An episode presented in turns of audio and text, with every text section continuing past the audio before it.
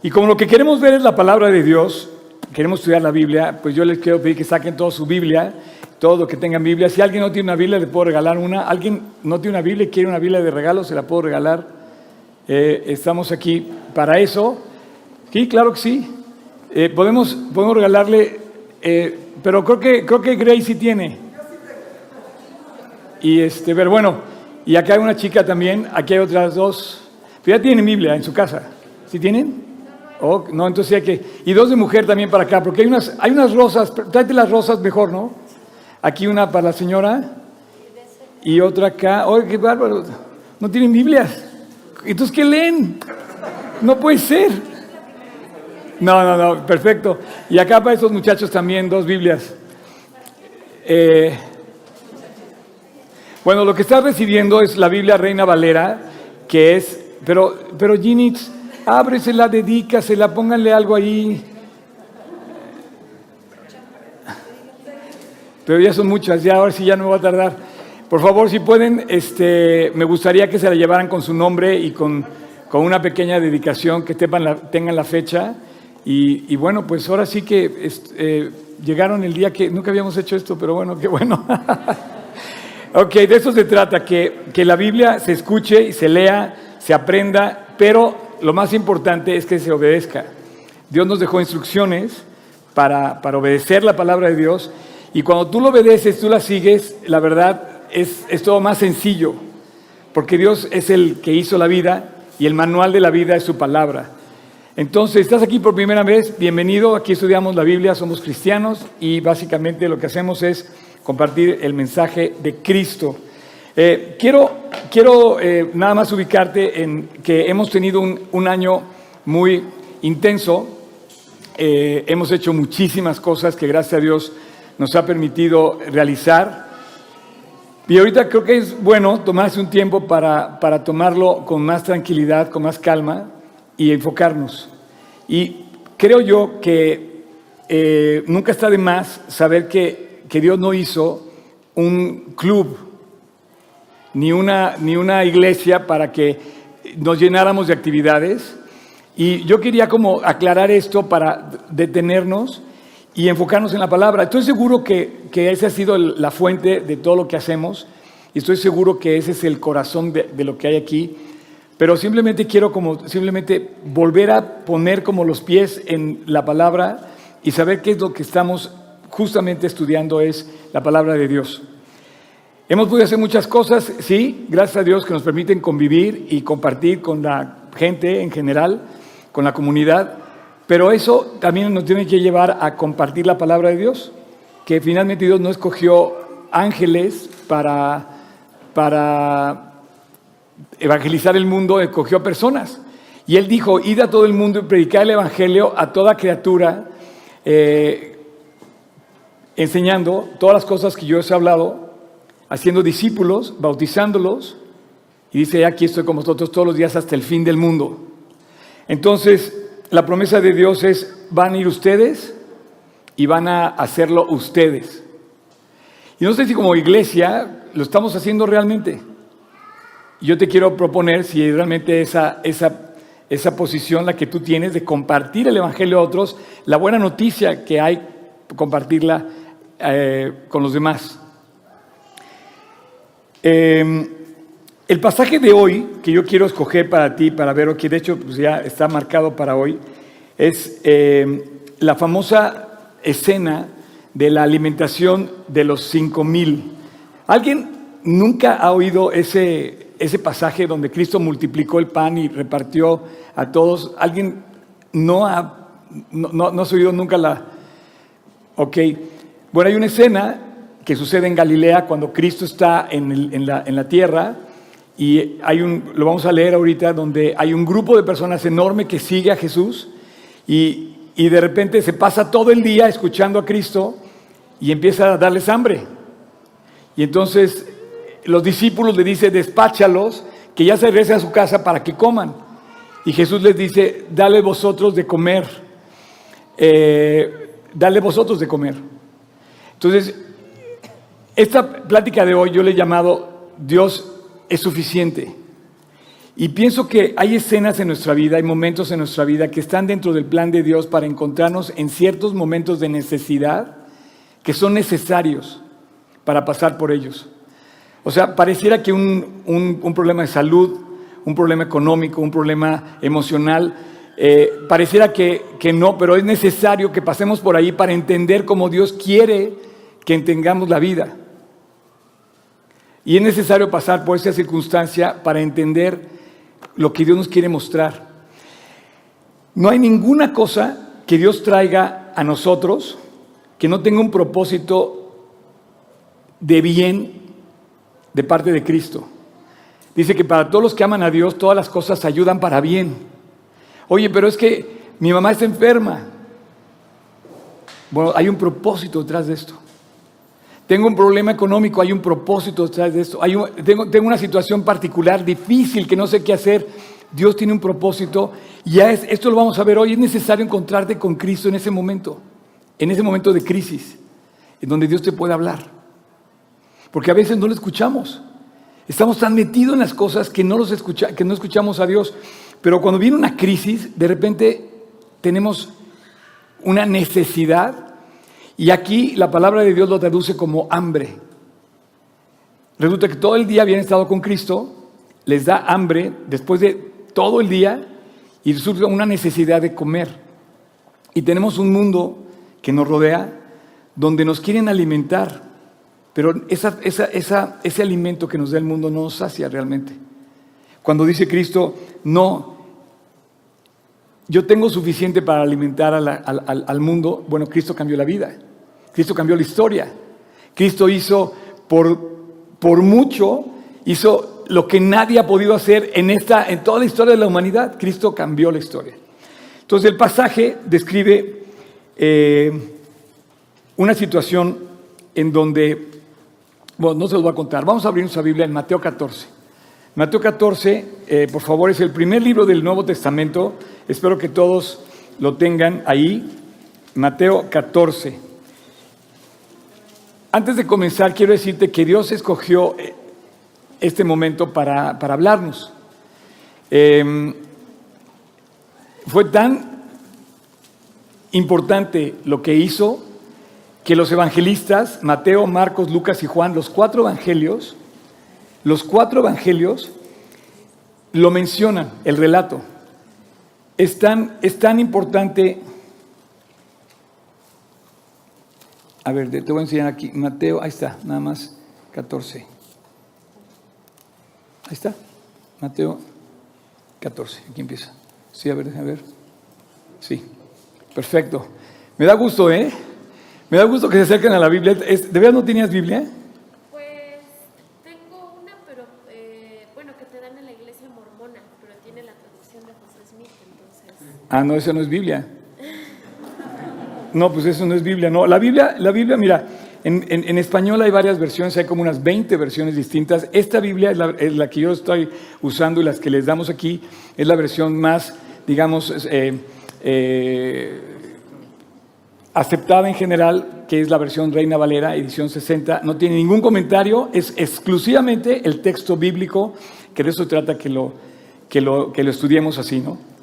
Entonces, este pasaje describe una historia Ustedes saben que Juan el Bautista fue el predicador que o sea, presenta la llegada de Cristo a la tierra, Juan el Bautista, y en ese momento acaban de matar a Juan el Bautista, Herodes lo acaba de matar, y Jesús se pone muy triste porque era, aparte era, familiar de Cristo, Juan era como primo, y dice el pasaje, versículo 13, dice, oyéndolo Jesús, si todos pueden seguirme, capítulo 14, versículo 13, vamos a leer del 13 al 21, Oyéndolo Jesús se apartó de ahí en una barca a un lugar desierto y apartado.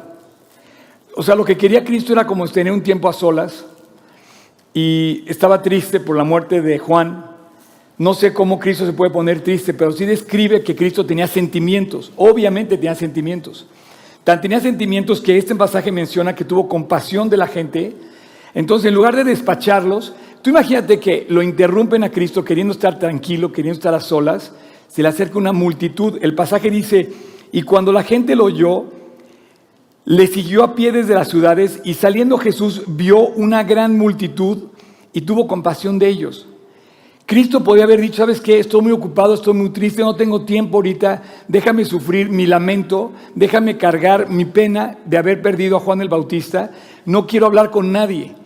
Sin embargo, la circunstancia hace que se llene de gente a tal grado que es una multitud. La Biblia describe 5 mil personas, pero realmente debieron haber sido entre 15 y 20 mil, porque dice que solamente menciona a 5 mil hombres. Pero como venían con su familia, resultamente venía por lo menos con una persona más que a su pareja o su esposa y sus hijos. Entonces podía haber sido triplicado o cuadruplicado el número de personas que estaban con Cristo. Es una multitud. Cualquiera que se dedique a los restaurantes o a la, alimentación sabe que alimentar a 5 mil personas ya es un problema enorme. Y alimentarlo de la nada en el desierto, pues todavía más. Entonces, él decide escuchar a la gente se acercaron a él. Los pasajes de Marcos, Juan y de Lucas dice que sanaba a los que venían con él, que venían con muchas enfermedades y los sanaba. Quiere decir que los escuchaba, los tocaba, los alentaba y estaba pendiente de ellos. Su sufrimiento, el sufrimiento de Cristo, lo dejó pasar para escuchar lo que, lo que la gente traía. Continúa el pasaje. Y tuvo compasión de ellos y sanó a los que de ellos estaban enfermos. Versículo 15. Cuando anochecía, se acercaron a él sus discípulos diciendo, el lugar es desierto y la hora ya es pasada. Despide a la multitud para que vayan por las aldeas y compren de comer. Jesús les dijo, no tiene necesidad de irse, dadles vosotros de comer. Y ellos dijeron, no tenemos aquí sino cinco panes y dos peces. Él les dijo, traerlos acá. Entonces mandó a la gente recostarse sobre la hierba y tomando los cinco panes y los dos peces y levantando los ojos al cielo, bendijo, partió y dio los panes a los discípulos y los discípulos a la multitud y comieron todos y se saciaron y recogieron lo que sobró de los pedazos, doce cestas llenas. Y los que comieron fueron como cinco mil hombres, sin contar las mujeres y los niños. Miren, a mí me, emociona demasiado pasajes como estos. Primero, eh, quiero tratar de compartirlo y decirlo con ustedes. ¿no? El pasaje describe una escena que es tan relevante que los cuatro evangelistas decidieron mencionar la escena. Juan, Marcos, Lucas y Mateo eran discípulos que estaban ahí, que Cristo les dijo, a ver, repartan los panes. Marcos, Juan, Luke, y ellos fueron testigos y ellos empezaron a repartir. Ellos fueron parte del milagro. Están relatando una historia que ellos vivieron, un testimonio que ellos tienen. Y fue tan importante que dijo, yo quiero decirte que Cristo multiplica los panes. La necesidad que tuvimos esa tarde, esa noche, Dios la suplió. Tan importante fue que mucha gente lo seguía, dice los pasajes adelante, que lo seguía por interés, que lo seguían porque Dios había multiplicado los panes. Entonces había sido tal milagro que dice, vamos a ver otro milagro de Cristo, quiero ver otro milagro. Quiero ver cómo hace los milagros. O sea, ahora, todo lo que escribe este pasaje es súper interesante porque pudo haberlo hecho siendo Dios, pudo haber hecho así y de repente todos aparecer con un plato así servido, calientito de lo que fuera. Pero Él decidió hacerlo de una forma que pienso que nos quiere Dios enseñar y es lo que quiero tratar de explicarte hoy. Primero, esto es un relato de un testimonio que ellos vivieron. Mateo está contando algo que él vio. Y yo te quiero contar cosas que tú también puedes a, un día contar. Lo, segundo que, sucede es que aquí vemos un contraste. Los discípulos en sus circunstancias dicen, despáchalos. La mayoría de la gente despacha no queremos los problemas. Rechazamos los problemas. No, no, no, esto está demasiado feo. No, no quiero tratar con esto. Los discípulos dijeron, Señor, despáchalos porque ¿de dónde vamos a sacar para comer? ¿Qué vamos a hacer con toda esta multitud? Ya, ya que se vayan a su casa, déjanos descansar. Pero Jesús, contrario a lo que piensan los discípulos, les dice, no, queda, déjenlos, queden, que, que se queden y ustedes denles de comer. Jesús, dice Juan, el Evangelio de Juan, dice que sabía lo que había de ser y que probó tanto a Andrés, porque menciona también a Andrés y menciona a Felipe en el Evangelio de Juan, que los quería probar. Entonces dicen Andrés y Felipe, pero ¿cómo vamos a darle de comer a tanta gente? 200 denarios no alcanzarían para darle de comer. Entonces aquí es donde yo quiero que tú empieces a enfocar tu vida.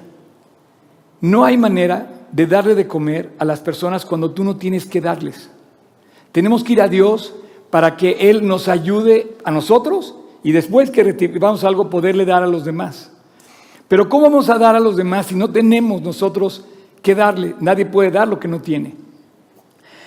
Y aquí vemos la contraposición. Por un lado dice Jesús que se queden y les damos de comer aquí.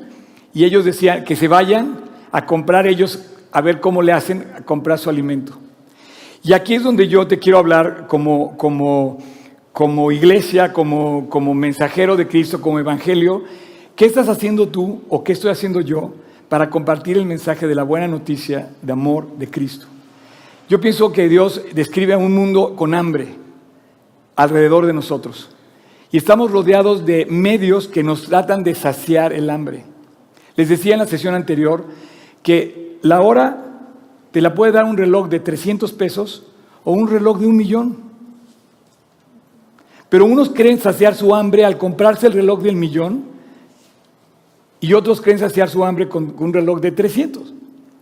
Pero es absurdo lo que el mundo nos ofrece. El mundo, por ejemplo, nos, ofrece saciar el hambre a través de, medios, en, los medios que nos rodean, que nos ofrecen salidas, que nos ofrecen cosas. Por ejemplo, la, publicidad, ¿no? Eh, compra el mejor lugar para vivir. Es una publicidad muy, común. ¿no? Si tú vives en este lugar vas a ser feliz, con tu familia tiene todas las amenidades, tal, tal departamento, tal centro este, habitacional, vas a vivir feliz. Ok, puedes resolver tu problema del techo, pero en el corazón, dice Dios, dale, dale tú de comer. Dale tú sus necesidades en el alma. Y honestamente la necesidad se sacia cuando nos acercamos a Dios. Todo el pasaje describe algo que se les olvidó a los discípulos, que Cristo estaba enfrente, que Cristo estaba ahí, que cuando está Dios en tu vida no te falta nada. Si está Dios ahí, no tienes necesidad de, nada porque está Dios en tu vida.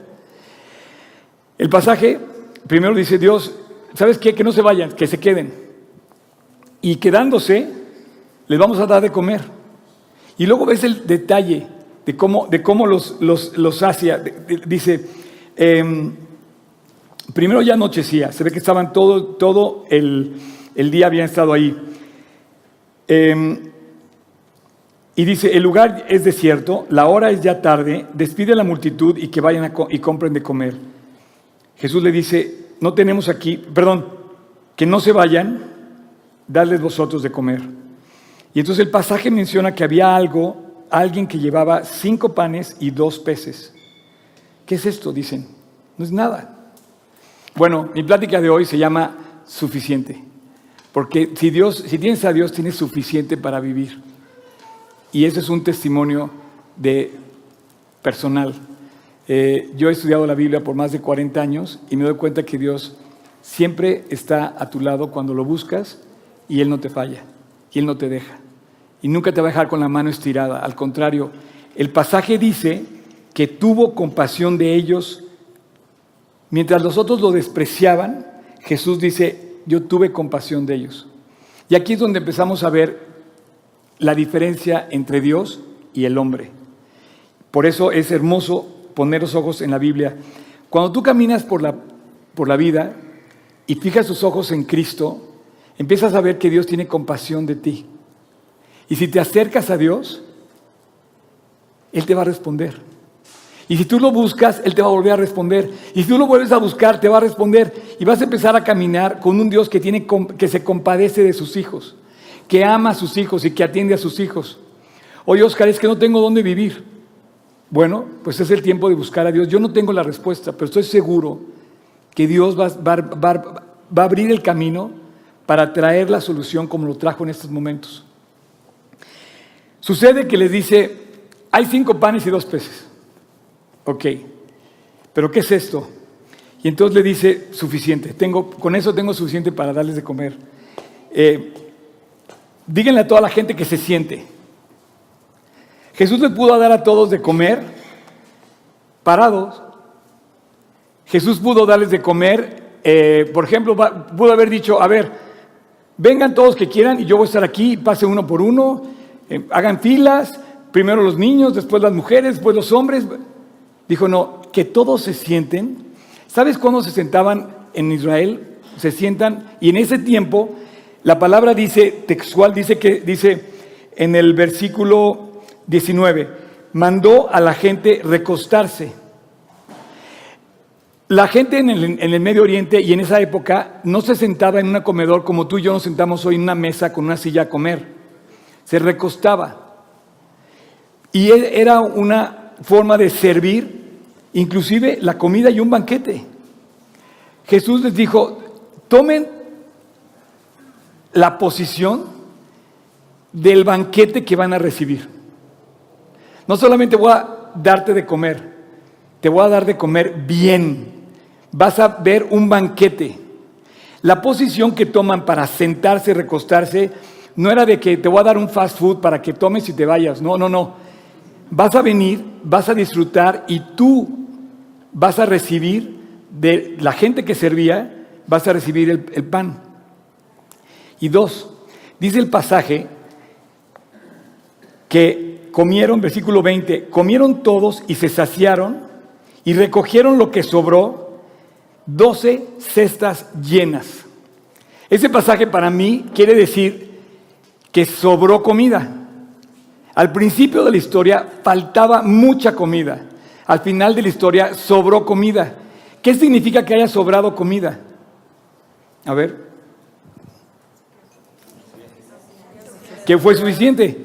Y no solamente que fue suficiente, que satisfizo el hambre, que sació el hambre y que comieron hasta saciarse.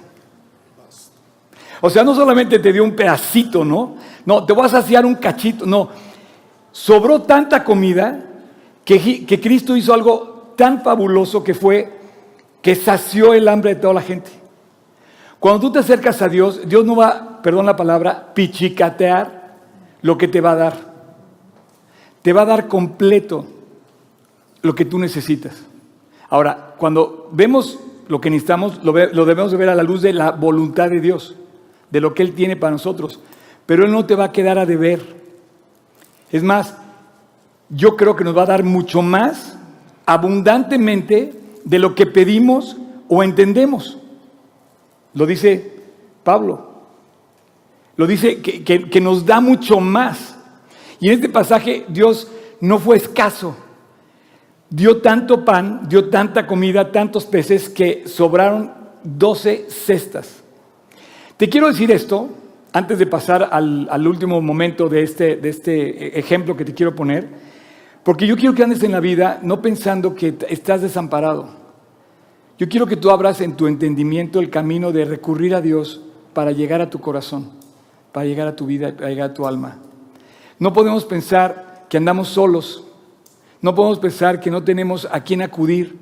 No, no podemos pensar que estamos desamparados.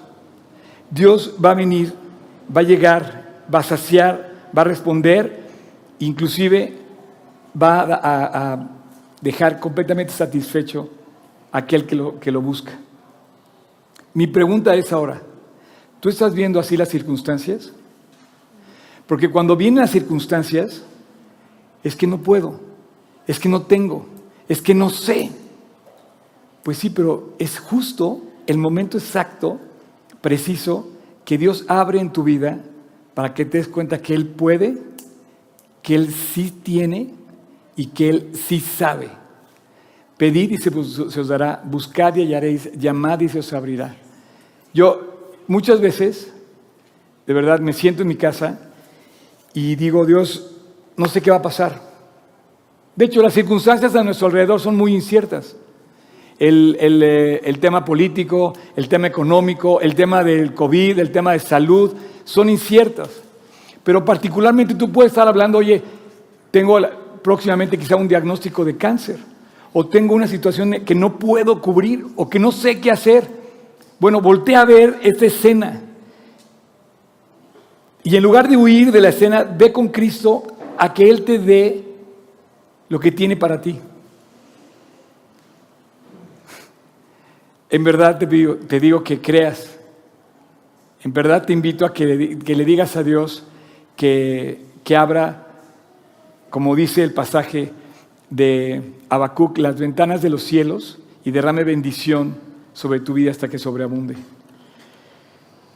Em, me siento un poco como, como los discípulos relatando lo que pasó en este pasaje, pero en mi vida.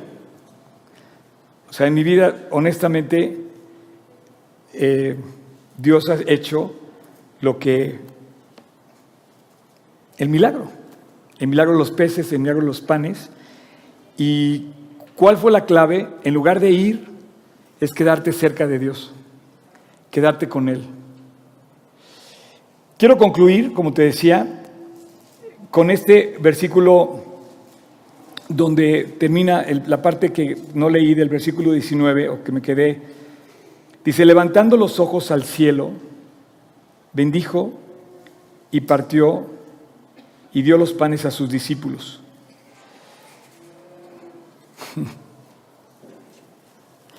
A, Job le gusta mucho la palabra challenge. Y sí o no. O sea, es un reto, ¿no? Eh, ¿cómo, ¿Por qué no haces un challenge con Dios? ¿Por qué no haces un reto con Dios? ¿Por qué no pruebas de Él? ¿Por qué no descubres lo que tiene para ti? ¿Por qué no acudes a Él en lugar de recurrir a tus propios recursos? y ponlo a Él primero. Búscalo a Él primero. Dice, buscar primeramente el reino de Dios y lo demás va a venir por añadidura. Dios nos enseña a trabajar, Dios nos enseña a hacer lo correcto, a vivir en la verdad y, a, hablar con la verdad, pero a poner primero a Dios. ¿Quieres darle un buen consejo a tus hijos? Diles eso. Trabaja duro, di la verdad y pon primero a Dios. Es el mejor consejo que le puedes decir a tu hijo. Lo repito, trabaja duro, trabaja bien, trabaja en la excelencia, busca la excelencia, busca lo mejor. Dos, di la verdad, anda en la verdad, no mientas, vive en la verdad. Y tres, pon primero a Dios. No hay manera de fallar. Jesús agarra y dice que levantó las manos y bendijo los, los panes y nos enseñó, en ese detalle, nos enseñó a buscarlo. Ahí en ese detalle vimos su autoridad, su soberanía, su grandeza. Cuando levanta los, brazos, pues solamente lo podía hacer Dios. Y, y en ese momento, no sabemos cómo, algún día me gustaría saber cómo le hizo para hacer llegar a 5 mil o a 20 mil personas un pescado, porque sabemos que los pescados, aunque estén cocinados, pues estuvieron todo el día ahí, seguramente se echaron a perder. Ah, pudo haber estado con sal o medio reseco o, pescado de esos este, ahumados, no sé, de tipos que, se conservan con más, pero es difícil conservar en el desierto. Y bueno, se ve que ahí había ese alimento, escogió el pescado y, escogió los panes, pero los bendijo y los multiplicó. Te pido que comiences así, esa es la táctica. Comienza así con Cristo, comienza buscándolo, poniéndole Dios, buscándolo, orando y decirle Dios, bendice lo que tengo, prospera lo que tengo, multiplica lo que tengo, dame sabiduría con lo que tengo, ayúdame con la gente. Pero tienes que buscar a Dios, tienes que hacerlo. Y este momento, este momento en, el, me ubico mucho con lo que estamos viviendo aquí.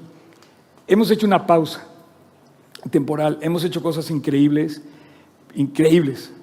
La gente, eh, la verdad, nos estaba viendo hoy, me, dijo uno de ustedes, oye, ¿ya viste que ya tienes casi un millón de vistas en YouTube? Y yo, no. y si sumas con el otro canal que tenemos, ya son dos millones. Y yo no lo hago por eso. Pero qué precioso poder sembrar el Evangelio y llegar a la gente con la buena noticia de la fe y del amor de Cristo. Comenzando con Él, poniendo a Él primero. Y hoy que tenemos esos medios para multiplicar y poder difundir la palabra de Dios, qué hermoso. Pero comienza con tu corazón. Comienza en tu corazón. Ahí es donde comienza la, confianza, la fe. Yo quiero pedirte que esta serie de, que estamos viendo de enfoque, te enfoques en Cristo y lo veas como es. No lo pierdas, no lo veas confuso. Cristo es poderoso. Le dijo a sus discípulos, ustedes les van a dar de comer. ¿Cómo? Si nada más hay cinco panes, denles ustedes de comer. Pero ¿cómo? Dios, esto es imposible. Para el que cree, nada es imposible. Puedes mover montañas con un poquito de fe.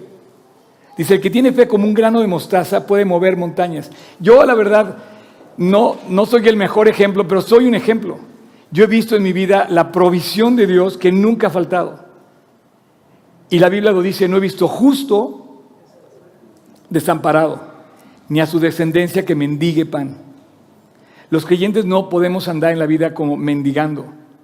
Los creyentes tenemos en la vida una certidumbre de que dependemos de un Dios que no va a fallar. Dios es el Señor de todo. Es el Mesías, el Dios de Israel, el que cambió la historia, el que vino a salvar al mundo, el que murió en la cruz. Y si tú crees en Él, no te falta nada. De repente los discípulos, los mismos discípulos en la circunstancia, dijeron que se vayan a comer a sus casas. Y, Jesús les dijo, ¿qué no se dan cuenta que estoy aquí? Y entonces Dios parte el pan.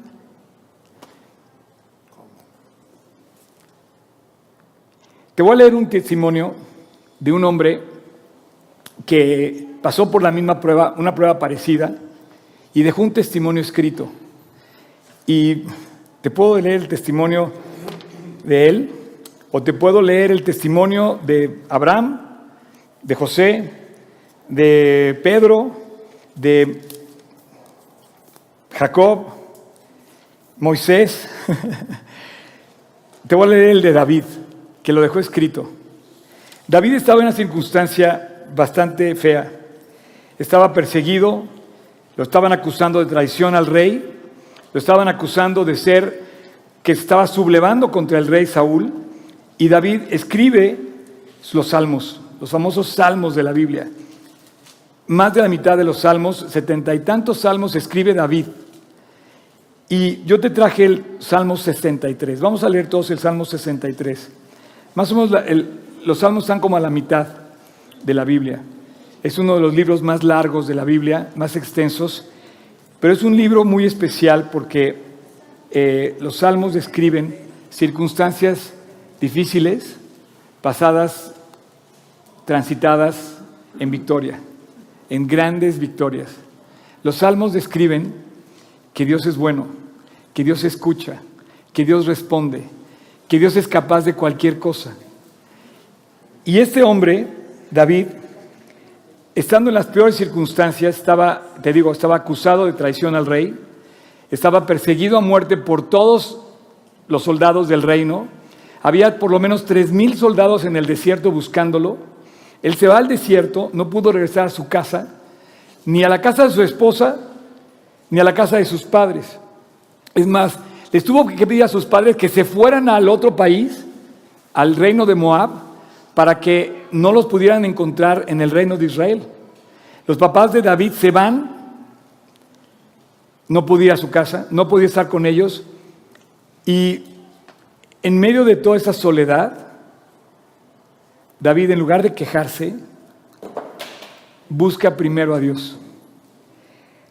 Dios, Dios mío, de madrugada te buscaré.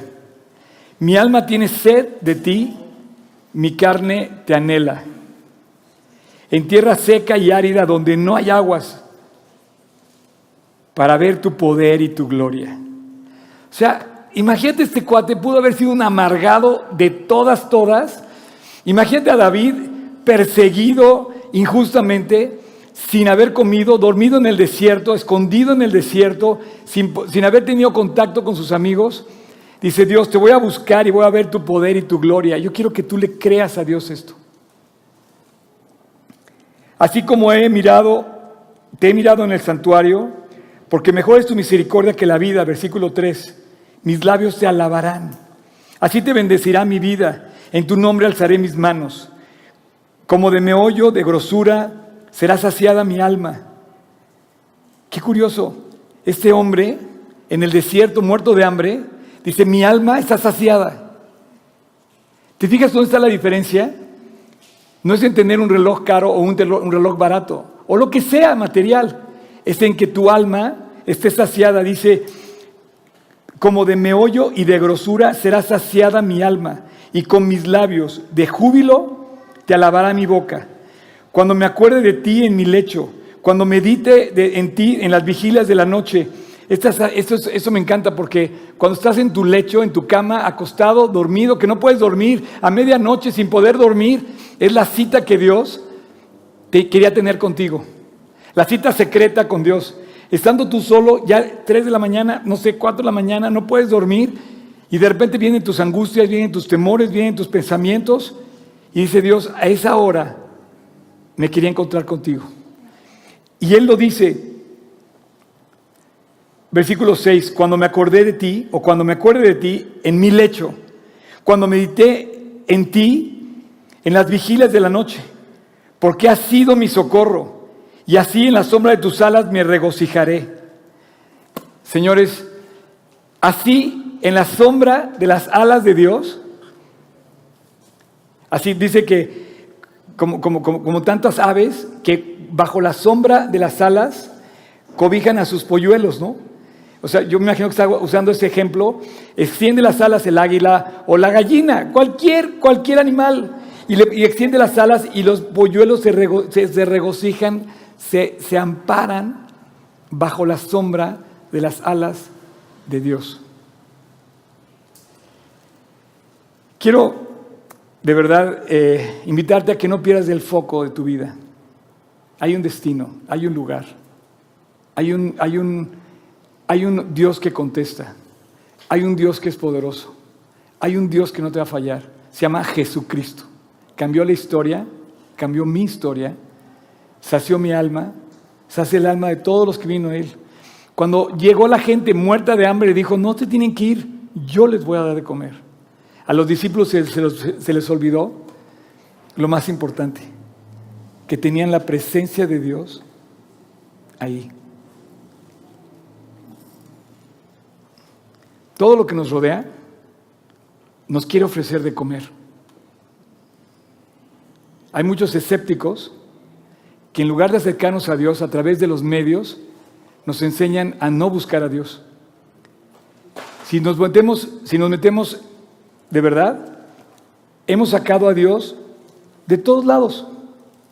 Estamos quitando a Dios de las escuelas, estamos quitando a Dios de los congresos, de las de las cámaras, de diputados, de senadores. No, mira, no soy político ni quiero hablar de político, pero nadie menciona a Dios. En las escuelas estamos sacando a Dios. Inclusive en las iglesias, inclusive en las iglesias, mucha gente viene para ver lo que van a presentar en lugar de venir a buscar a Dios. Yo te pregunto, ¿vienes a qué? Cuando te encuentres en el desierto de tu vida, en la soledad de tu noche, en la quietud de tu desvelo, de no poder dormir, vas a tener que encontrarte con Dios en la cita y va a decir Dios, en la sombra de tus alas me ampararé, porque tú, tú eres mi anhelo y me regocijo en ti.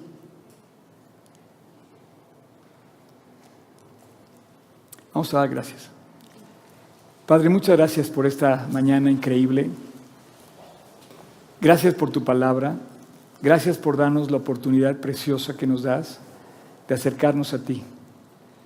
Gracias Dios porque no nos dejas solos. A través de tu palabra y de la oración, nos abres un camino para acercarnos a ti. Gracias Dios, porque no andamos perdidos. Tú eres la respuesta extiendes tu mano, abriste el camino de par en par en la cruz del Calvario, para que todo aquel que en ti cree no se pierda, mas tenga vida eterna. Eres el buen Padre, eres el buen pastor, eres la luz, eres la respuesta, eres el camino, eres la verdad, eres la vida, eres el rey de reyes, eres el Mesías. Dios, permítenos nunca perder de vista, nunca perder de vista el enfoque correcto de quién eres tú. Y si te tenemos, tenemos todo. No nos hace falta nada. Enséñanos a vivir de tal manera que otros también te puedan conocer. En tu precioso nombre, Jesús, te lo pedimos. Amén. Pues, muy bien. Eh, estamos en en este tiempo de, pausa y bueno, hoy em, vimos este pasaje. Vamos a seguir viendo los próximos domingos pasajes como este. Acuérdate cuando llegaste a Dios, con qué intención venías y con cuánto, con cuánto devoción venías y acercarte a Dios. No pierdas nunca esa viveza, esa viveza, esa pasión por Él. Em, eh, y quiero terminar nada más decirte que yo espero que todos aquí tengan a Cristo en su corazón, lo hayan invitado a su corazón, que hayan tomado la decisión de seguirlo. No te puedo obligar de ninguna forma, no te puedo forzar. Dios no vino por soldados, ni por empleados, ni por, eh, eh, ¿cómo se dice? Ni por, o sea, vino por amigos que lo quieran seguir de todo corazón que se acerquen a Él de corazón, que abran la Biblia y digo, Dios, háblame. Y que abras tu corazón y ores a Él y le, expreses desde el fondo de tu corazón lo que quieras decirle. Y acuérdate que está la puerta abierta que Dios abrió para que lo conozcas. Y si tienes alguna duda o estás escuchándome en línea, pues te invito a que justamente nos escribas cómo puedo recibir a Cristo, cómo puedo invitarlo a mi corazón. Bueno, pues de eso justamente es, se trata, que dice, el que está en Cristo, una nueva criatura es. Las cosas viejas pasaron y aquí todas son hechas nuevas. Bueno, pues gracias a todos, que Dios los bendiga, nos vemos el próximo domingo y gracias a todos. Muchas gracias por acompañarnos en esta transmisión. A nombre de todo el equipo de G36 Polanco, esperamos sinceramente que haya sido de aliento. Te pregunto, ¿ya estás echando mano de todo el material que está disponible para compartirlo? Aprovechalo y compártelo. Te invitamos a que compartas todo lo que hacemos, que finalmente es llevar el Evangelio a otras personas. Estamos en todos los canales de streaming, YouTube, Spotify y especialmente te invito a que descargues nuestra app y active las notificaciones para que tú eches mano de todo el material disponible que tenemos para ti. Y muchas gracias por tus oraciones, tus aportaciones y tu servicio. Finalmente, servicio, estamos todos invitados a llevar la palabra de Dios a los que están cerca de nosotros, pero lejos de Dios. Así es que hay que hacerlo y si esto te sirve, aprovechalo, úsalo. Puedes descargar todo el material también en gt16polanco.org. Gracias por tus aportaciones, que finalmente la iglesia tiene necesidades y tú quizás has sido de aquellos que han ayudado para que esto se lleve a cabo. Y gracias, gracias de verdad, síguelo haciendo. No estoy pidiendo dinero de ninguna manera, es con toda libertad, pero si tú te quieres sumar, Súmate en gt16polanco.org diagonal aportar. Y finalmente, muchas gracias por tus oraciones. La iglesia debe ser casa de oración y Dios nos invita a ser casa de oración. Así es que no dejes de orar para que Dios nos guarde limpios, fieles y asidos a la palabra de Dios. Súmate orando, aportando, sirviendo y nos vemos hasta la próxima. Dios te bendiga.